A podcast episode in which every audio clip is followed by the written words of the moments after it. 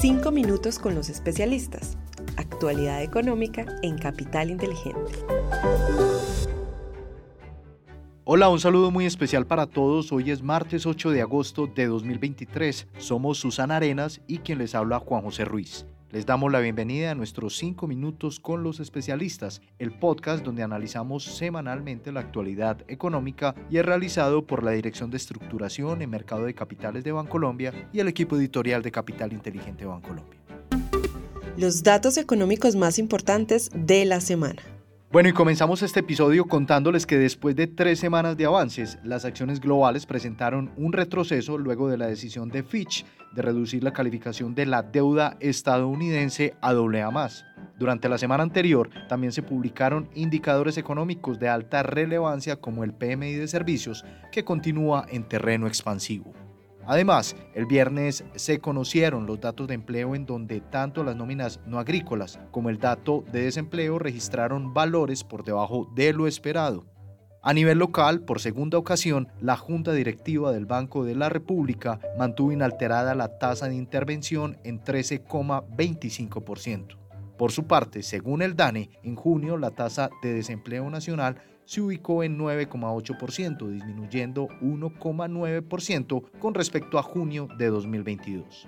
En cuanto a los datos económicos de la semana, les contamos que el miércoles 9 de agosto se publica la inflación de julio en Colombia y el jueves 10 de agosto la de Estados Unidos. Desempeño de los mercados internacionales. Les compartimos tres datos relevantes de los mercados globales la semana pasada. Primero, el dólar medido a través del índice de XY aumentó en 0,4% hasta los 102 puntos. Segundo, la renta variable reflejó un retroceso. En Estados Unidos el Nasdaq cayó 2,9%, el Standard Poor's 500 disminuyó 2,25% y el Dow Jones bajó 1,15%. Europa y Japón también cerraron a la baja. Tercero, en la renta fija, el Tesoro de 10 años registró una desvalorización de 8 puntos básicos frente a la semana anterior, cerrando así en 4,03%. Desempeño de los mercados en Colombia. Y ahora les compartimos tres hechos relevantes del mercado local durante la semana pasada. Primero, el peso frente al dólar presentó un comportamiento alcista, cerrando en 4.032 pesos por dólar, es decir, 3,04% por encima del cierre del viernes anterior. Segundo, la renta fija registró comportamientos mixtos. La curva de testaza fija presentó una valorización promedio de 13 puntos básicos hasta la referencia de 10 años, mientras que el resto de la curva registró una desvalorización promedio de 6 puntos básicos. En cuanto a los títulos en VR, tuvieron una desvalorización promedio de 35 puntos básicos. Tercero, el índice MSCI Colcap tuvo un comportamiento positivo en la semana, cerrando en 1.170 puntos, es decir, 0,7% por encima del nivel de cierre del viernes anterior. Desempeño de los fondos de inversión colectiva. Les contamos que los fondos de inversión colectiva presentaron un desempeño mixto durante la semana. Por un lado, los fondos de liquidez rentaron positivamente y demostraron su carácter defensivo dada la volatilidad que vivió la semana pasada el mercado de renta fija. Por su parte, los fondos a plazo, con el renta fija a plazo, persistió en los últimos siete días en terreno negativo, dada su mayor exposición a títulos TES. Por el lado de los fondos balanceados, el renta sostenible global se vio altamente beneficiado por la valorización que tuvo la tasa de cambio de dólares a pesos, mientras que el renta balanceado se vio afectado negativamente por la volatilidad en los índices accionarios internacionales. Los fondos de acciones locales han presentado una recuperación, mientras que el fondo de renta alta convicción refleja el comportamiento negativo de la última semana lo que podría interpretarse como un descanso normal a la tendencia o como un posible techo.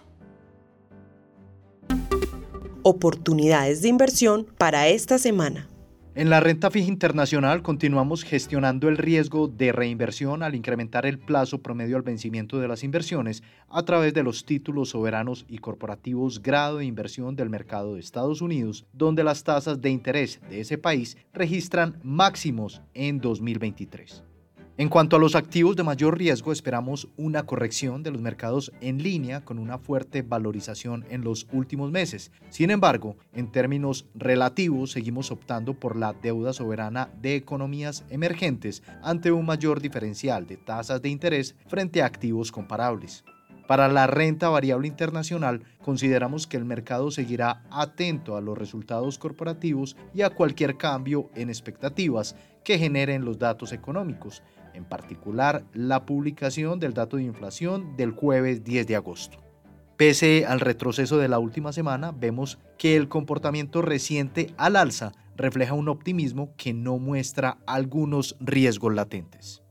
En el ámbito local continuamos con preferencia por la deuda corporativa de la más alta calidad crediticia, gestionando el riesgo de reinversión al incrementar el plazo promedio al vencimiento de nuestras inversiones.